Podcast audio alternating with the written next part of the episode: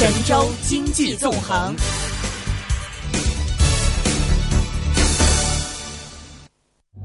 中国制造能不能从大国走向强国？挑战和机遇是什么？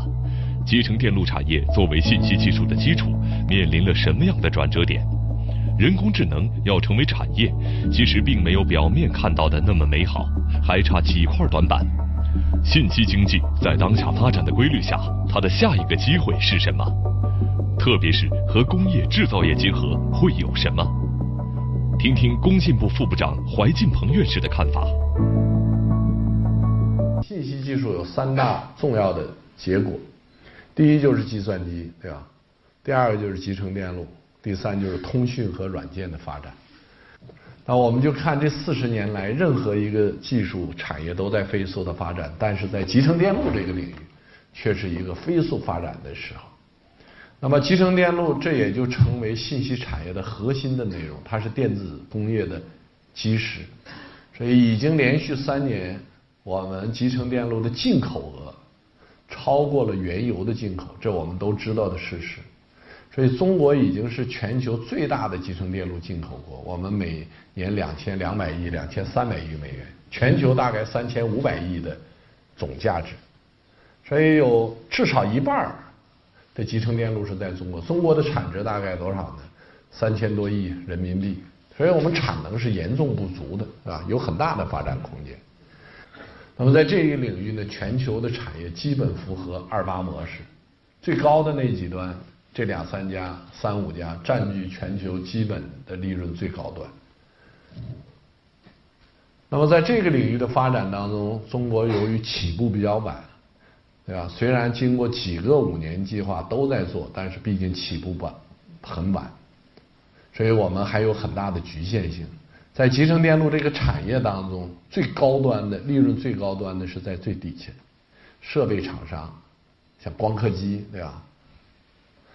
设计软件设计厂商，各类 EDA 工具，Xilinx 啊、阿特拉呀这类的大的软，有了这软件工具，你就可以设计我们的集成电路芯片。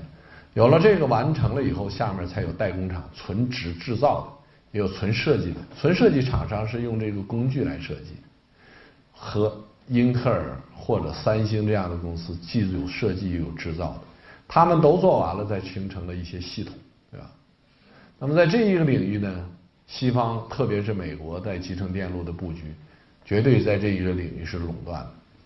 所以在七十年代、八十年代陆续兴起台湾的代工厂，形成了像台积电这一类的企业。但是设计企业和垂直整合企业，所谓 IDM 企业。这是空间相对比较大，最丰厚的是在这儿，对吧？所以外包产业的转移逐渐转移这儿，但不能简单看代工厂就是没有利没有空间的了。而在代工厂、纯制造工厂也是一个耗资非常大。二零零八年以来，一些传统的 IDM 公司，就设计制造的公司，已经或将停止建设新的生产线，太贵了。投不起了。那么，二零一二年下半年以来，先进工艺的产能开始供不应求了，因为投入的资金越来越大，而能够跟得上的，即使投入，你这还有工艺啊。在台积电，它那挂着它的那个专利，对吧？有七千多份，啊，他自己的文档 document 有三千五百、三千七百多份。纯制造工厂的工艺设计参数，这也是相当的技术水平。因为设计出来给了他的东西，他怎么去布线，怎么去做制片，晶圆生产出来，那是相当的技术水准。所以每年台积电投入的资金，基本相当于台湾整个自己在研发的投入，对吧？上百亿美元的投入了，啊。物联网以后的发展会和智能设备，IOT 会和我们的每一个器件，是吧？以后两百亿、五百亿的这个终端器件互联了的时候，那它消耗的芯片的量要比智能终端要的芯片又增加一个数量级。所以从 PC 到手机到以后的这个这个智能终端或者就端产品来看。那是都是数量级的增加，而这样的数量级增加呢，会带来巨大的对集成电路的要求。去年一五年，英特尔花一百亿收购了第二大 FPGA 企业阿特拉，高通公司正在筹划收购第一名的 c l i n x 给我们一个什么启示？以后大数据或者数据中心发展的时候，CPU 是平台化的，硬件凡是能够把流程都确定下来的，就可以用通用平台来处理。但是还有很多是灵活性、工艺不确定、需要调整参数的。那么实际上就是现场可编程控制器，就 FPGA 技术。FPGA 和 CPU 结合就可以走向工厂控制和物联网的领域。那么这样的一个战略的布局，看明白的事情，一个是信息产业的延伸，不仅是在纯通用计算这一头了，而走向了制造业。这恩智浦就跟制造业有关，这设计起来 EDA 软件垄断以后，像专用芯片 FPGA 和以后新的结合组件，所以现在集成电路微电子发展开始不是做集成电路了，开始做集成系统，所以要有这样的一个新生态的认识，否则我们永远走不出来啊。中国制造能不能从大国走向强国？挑战和机遇是什么？集成电路产业作为信息技术的基础，面临了什么样的转折点？人工智能要成为产业，其实并没有表面看到的那么美好，还差几块短板。信息经济在当下发展的规律下，它的下一个机会是什么？特别是和工业制造业结合会有什么？听听工信部副部长怀进鹏院士的看法。我们现在看硅芯片。基于硅半导体的芯片，如果和微机器结合、MEMS 结合，那就进入我们现在所说所谓的后摩尔时代，对吧？所以从产业、信息产业、集成电路这个生态来看，出现了一种新的重大的开始转折点。而在这一个领域，集成电路未来发展的工业路线图开始不清晰了。所以这是这一个领域当中有重大的挑战性的问题。同时，就是重大的机会会产生。人工智能的发展，我们看有这些，我觉得有三个条件：一个是大数据的充分发展，为人工智能提供了条件；第二呢，深度学习带来的突破；第三呢，就是基础设施关键，像芯片这类东西就不用说了，对吧？推动了这一个发展。再加上以前我们说的智慧地球、什么智慧交通啊、治疗智慧医这个保健啊、健康啊等等。是吧？这个领域未来两二到五年有很多新的技术有可能成功。当然，预言有可能是真的，也有很多不是真的。但是不管怎么说，人们对它的期待很大。我个人觉得呢，这个人工智能要真正成为产业的爆发点，我们需要思考深度学习是不是一个商业化平台，就像 Intel 这样。云计算和大数据的基础设施是不是就是人工智能能用来基础设施？还有资本能不能够持续投入？这是一个基本问题。但最重要的规模应用和产业的痛点在哪里？这实际上是这个产业最重要爆发的内容。现在聊天和服务机器人没有改变产业的特点，没有带来新的本质性的新现象，能够成为规模化应用。所以还需要培育，但是已经开始有应用的状态。另一个方面，我们要看它进是不是成为产业爆发的拐点，就是有没有核心的产业业态、主流产品，然后？我们想任何一个，比如移动通讯，你有个手机是主流产品；关联产品你可能有 APP，衍生产品你可能还有别的这样应用。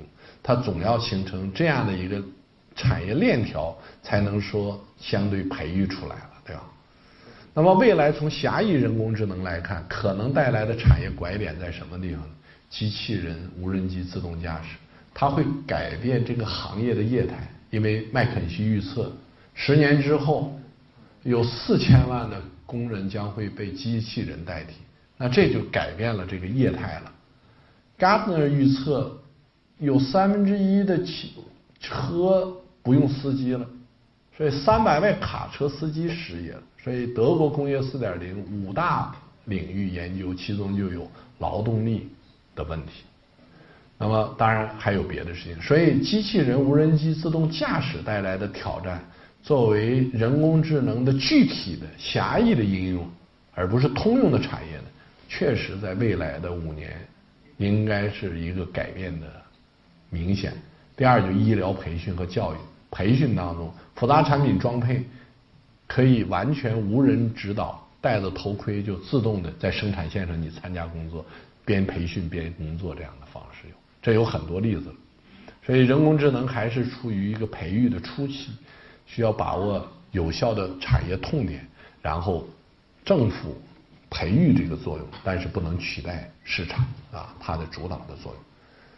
所以这个还有相当的时间或相当多的问题，所以人工智能还远没有成为一门独立的科学，因为它没有自己本身的科学基础，产业的发展。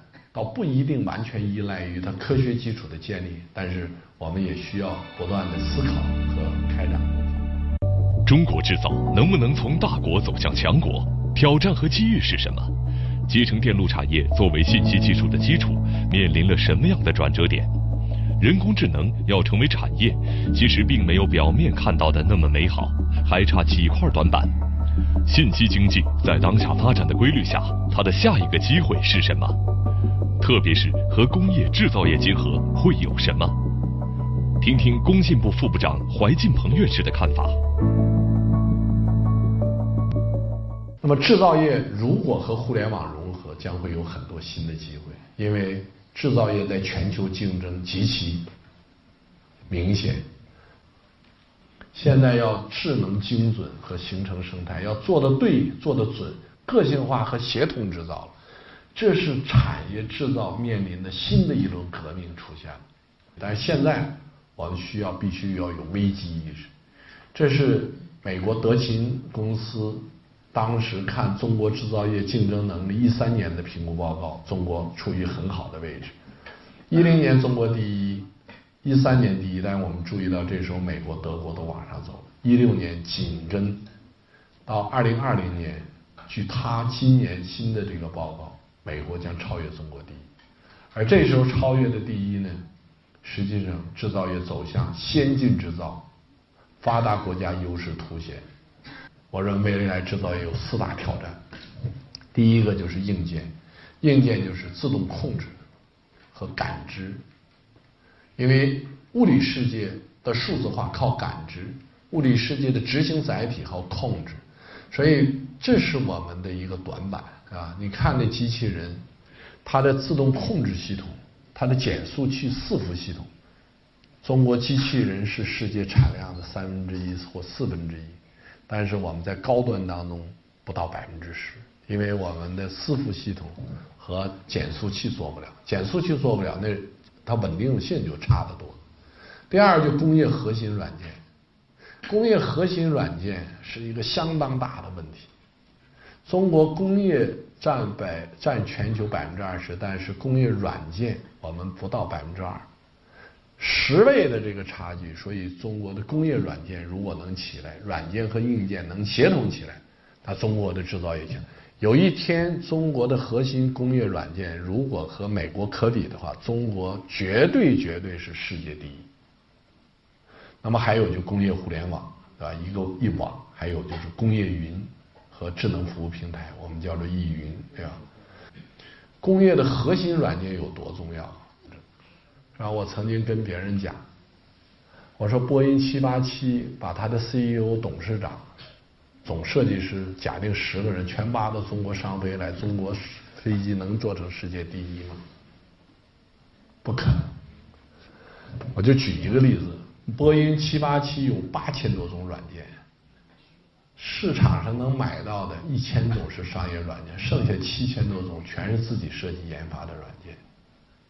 所以最后的竞争力实际上是这七千多种软件加一千种形成的系统。所以波音的竞争力不是它的工厂，它可以把工厂放到全球任何一个地方，不是它的生产线，也不是它那个 CEO，他 CEO 那儿给一百万美金，你挖到来给一千万没用，他来了他不会干活。因为他这个资产积累的七千多种软件是他最重要的内容，所以核心工业软件是未来中国竞争能力的最重要基础，也反映出我们在一个领域当中能不能有这样的高级专业人才。不是缺一般的通用软件工程师，是一个行业的行家里手，又会用计算机，能写程序的这样的人。所以没有传感控制芯片，没有工业核心软件，你连不起工业互联网这个工业的竞争能力，就只能俯首帖耳，等着别人召唤。所以我说，这四大挑战是中国制造业必须和信息产业。有效的结合，并且创造未来强国之路的最重要的